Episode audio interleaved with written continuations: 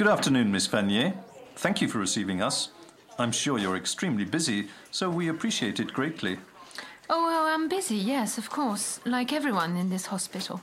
But I always talk to journalists if I can. They help to draw attention to our problems.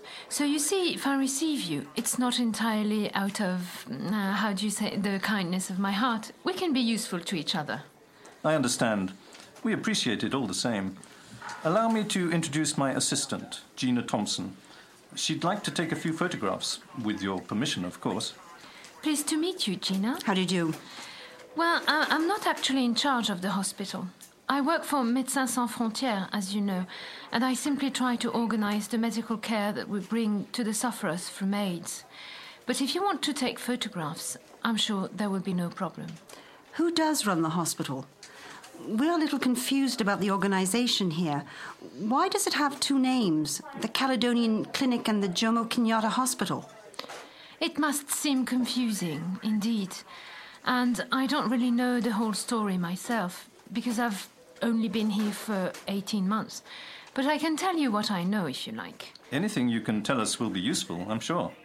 The Caledonian Clinic was established at the beginning of the last century, in 1908, I think, by a missionary from Scotland.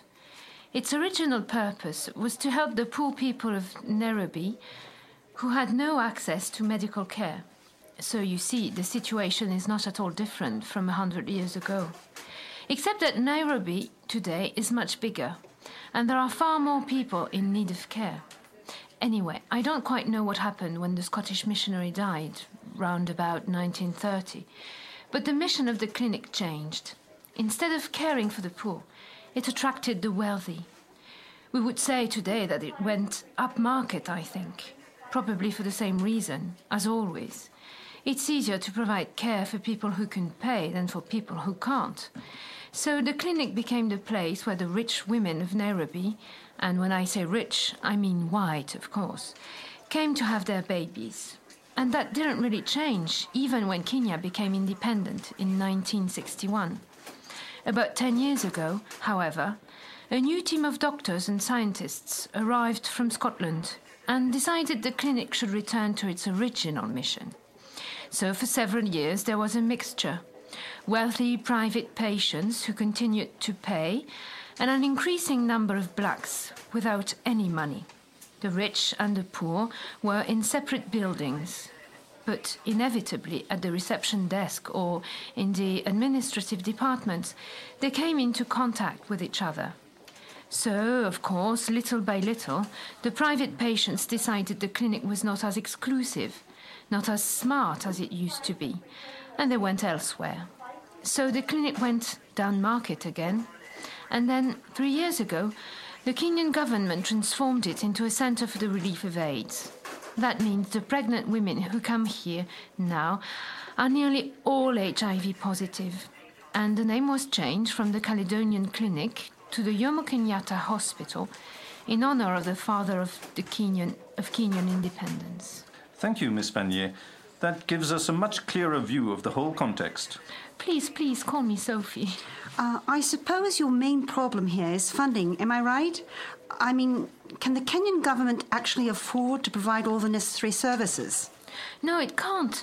You're right, of course. It's not a problem specific to Kenya. The whole of Africa is concerned. But to understand how big the problem is, you need to know more about the AIDS situation here. Uh, yes, but in fact, There are more than 25 million Africans now living with HIV, and last year alone, 2.4 million Africans died from the disease. About half of all 15 year olds are expected to die. In Kenya, nearly a quarter of all uh, adults. Sophie, yes? I have a confession to make. I know the problem of AIDS is terrible and the work you're doing is very important, but actually, well, we didn't come here to talk about AIDS. I said that I always speak to journalists because they can help us. Now I'm not so sure. I hope you're not wasting my time. I, I don't think so. The problem we want to talk about is very different, but it's very important as well. We're investigating the activities of a company called Beautiful Babes.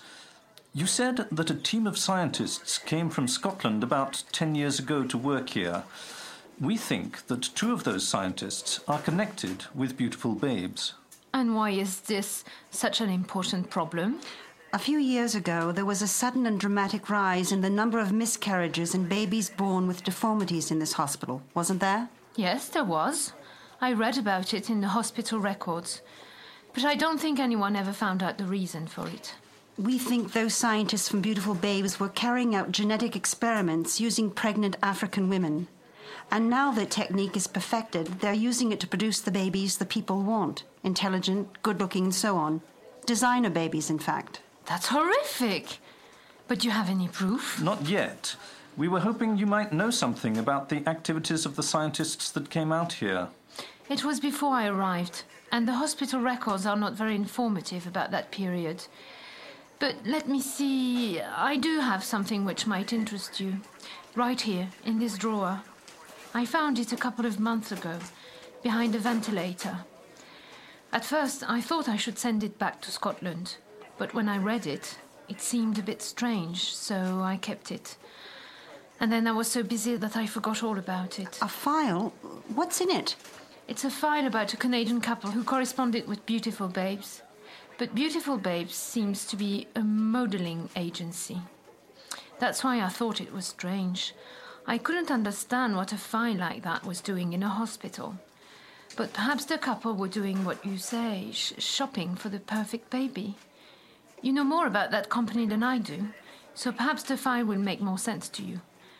But I will give it to you on one condition. What's that? I show you around the hospital, and you write an article about the work we do here, about the impossible task we face, and about the fact that the multinational pharmaceutical companies are not doing enough to help us. Oh, of course we will, Sophie. We admire your work tremendously. We'll do anything we can to help, Sophie, and thank you for helping us.